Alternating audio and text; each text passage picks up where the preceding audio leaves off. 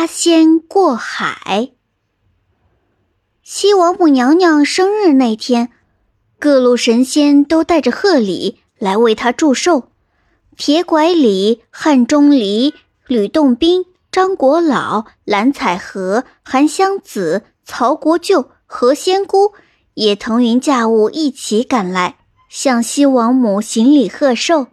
西王母见八仙特地赶到昆仑仙境，很高兴，便命仙童摘取蟠桃，请各位贵宾品尝。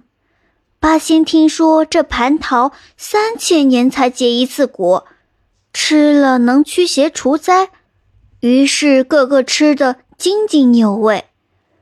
西王母又在大厅里宴请各路神仙，八仙围坐在一起。互酌对饮，很是快活。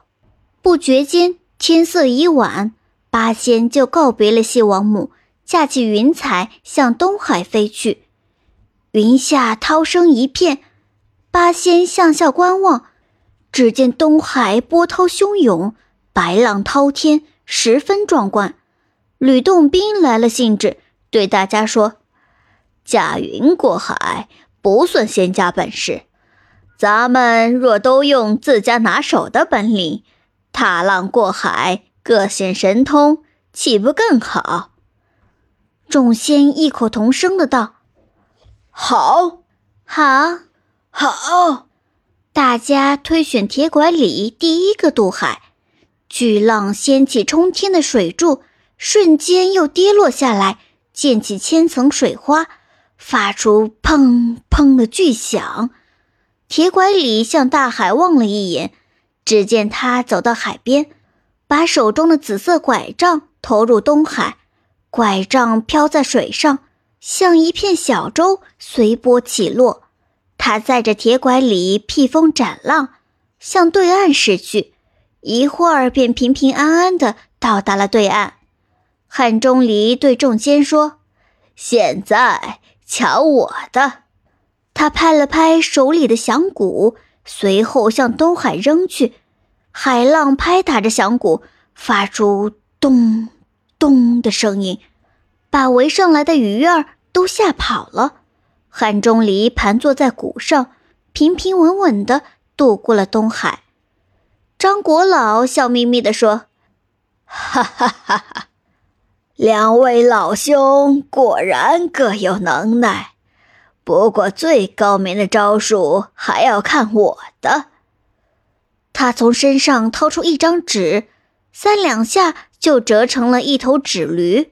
纸驴四蹄着地，仰天长鸣，驮起张国老腾空而起。张国老面朝驴尾，倒骑在驴背上。众仙挥挥手，然后过了海。大海波涛汹涌。可纸驴一点儿也没有被水打湿。到了对岸，张国老把纸驴三折两折，又揣进了怀里。铁拐李和汉钟离见了，都拍手叫好。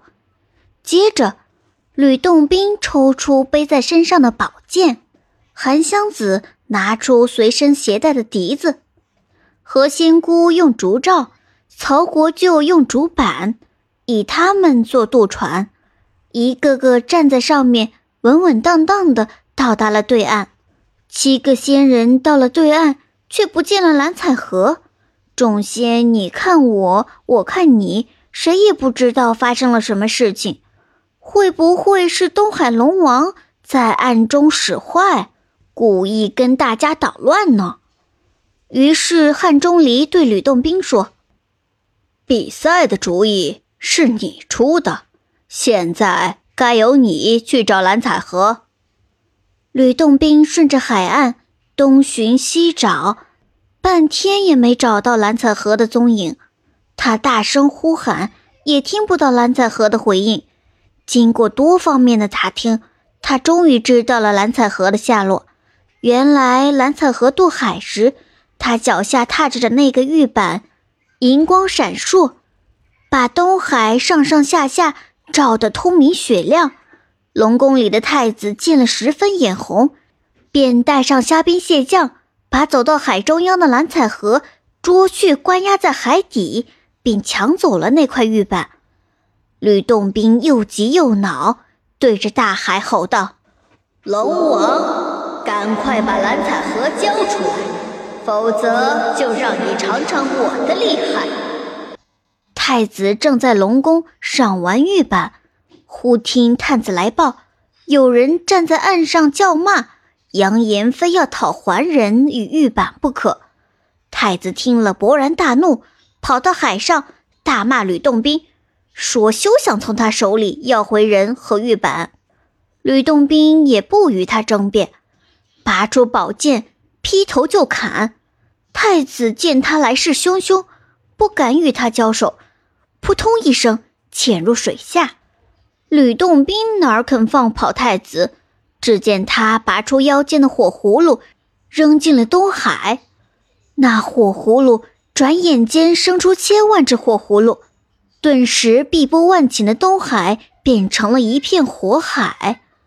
龙王吓得魂不附体，忙问出了什么事，搅得龙宫地动山摇，海水沸腾。太子只得老老实实的讲出了真相。龙王听后又气又怕，立刻下令放了蓝采和，并交出了玉板。